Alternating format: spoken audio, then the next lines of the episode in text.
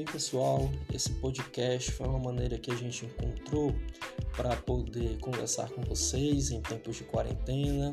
Para quem não conhecia o podcast, é mais ou menos um rádio gravado.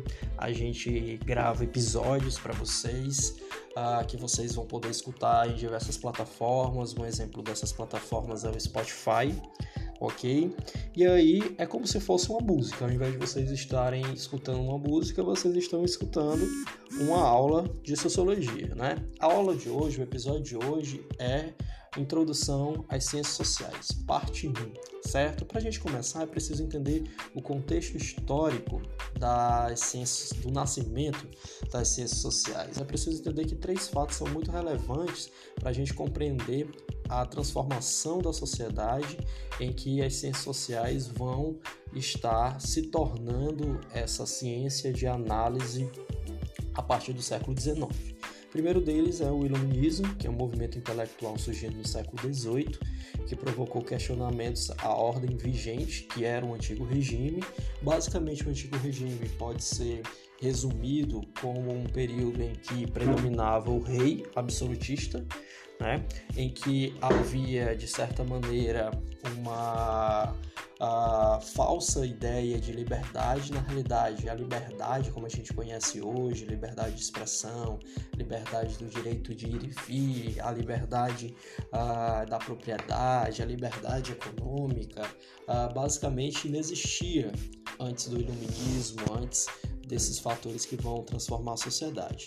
Quem defende, inclusive, essa nova organização da sociedade são os filósofos iluministas, como uh, Jean-Jacques Rousseau, uh, Montesquieu, é, Montesquieu é, entre outros, certo? Então, veja bem, o iluminismo vai questionar, esses intelectuais vão questionar, através de uma série de obras, uh, esse poder vigente que era o rei, a monarquia, essa falta de liberdade e vão propor alternativas a essas pessoas.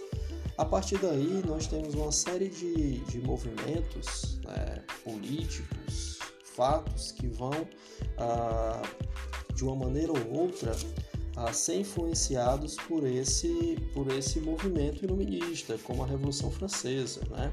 que vai ser um movimento de derrubada do, do rei Luís XVI. Inclusive, ele, com, ao longo da, da Revolução, ele vai ser decapitado. Vai surgir a partir de uma sociedade completamente transformada, vai ser gerado o direito, a Declaração dos Direitos do Homem e do Cidadão, que é uma declaração que vai dar voz aos indivíduos, a ideia, uma série de mudanças, né? É, entre elas a ideia de um corpo de direitos, que esse indivíduo agora não era mais súdito, mas sim um cidadão, certo? Preciso entender que era um cidadão, o homem era cidadão, a mulher ainda não era cidadã, certo? Então ela foi excluída nesse processo também.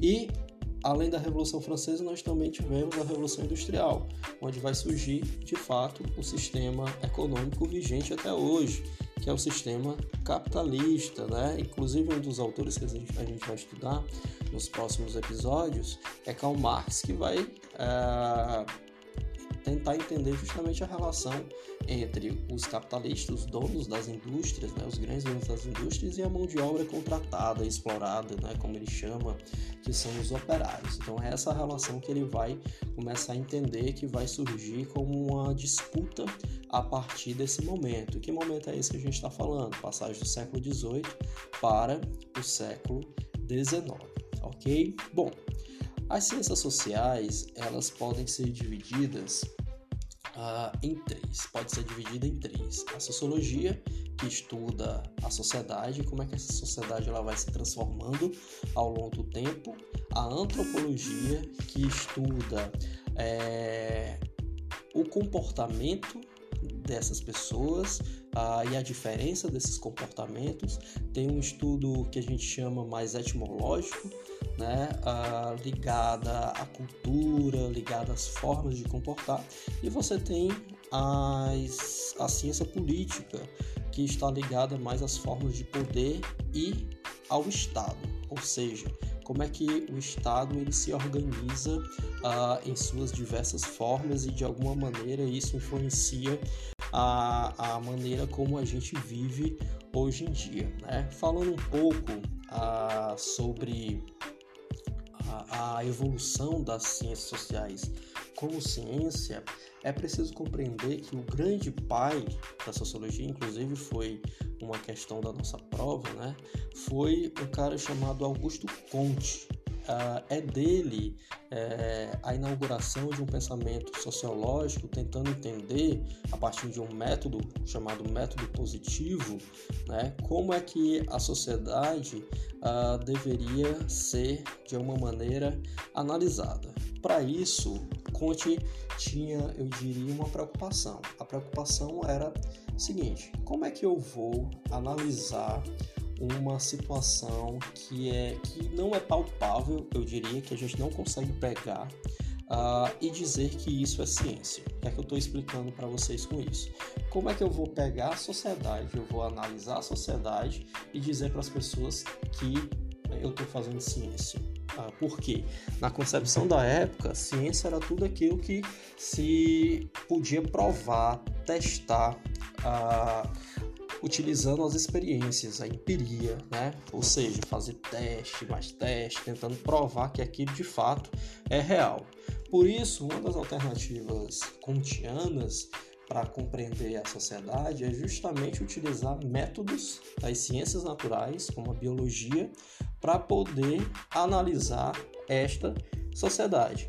Por isso, ele entendia toda a sociedade como um organismo vivo, um organismo inclusive que, inclusive que evoluía.